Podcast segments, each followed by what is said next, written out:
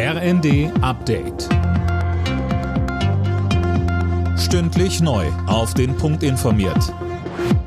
Ich bin Sönke Röhling. Guten Morgen. Auch heute sorgt der Streik bei der Bahn für ein massiv eingeschränktes Angebot im Fernverkehr. Noch bis morgen Abend gilt der Notfahrplan. Wenn die Bahn bis morgen kein neues Angebot vorlegt, wird schon bald wieder gestreikt, hieß es zuletzt von GDL-Chef Wieselski. Auch die Bauern erschweren heute wieder vielerorts den Weg zur Arbeit. Im Zuge der Protestwoche gegen die Agrarpolitik der Ampel sind wieder Aktionen geplant.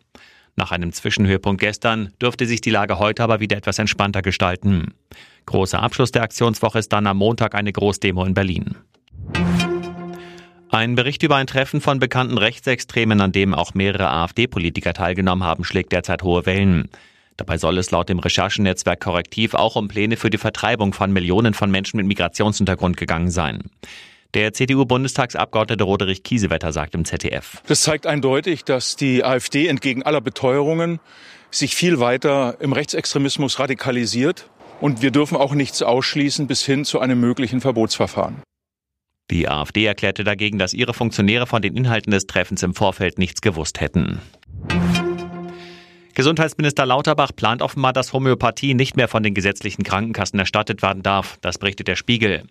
Leistungen, die keinen medizinisch belegbaren Nutzen haben, dürften nicht aus Beitragsmitteln finanziert werden, heißt es demnach in einem Empfehlungspapier.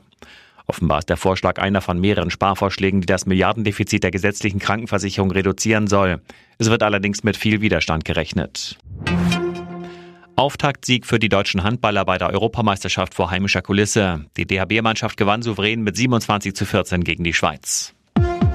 Alle Nachrichten auf rnd.de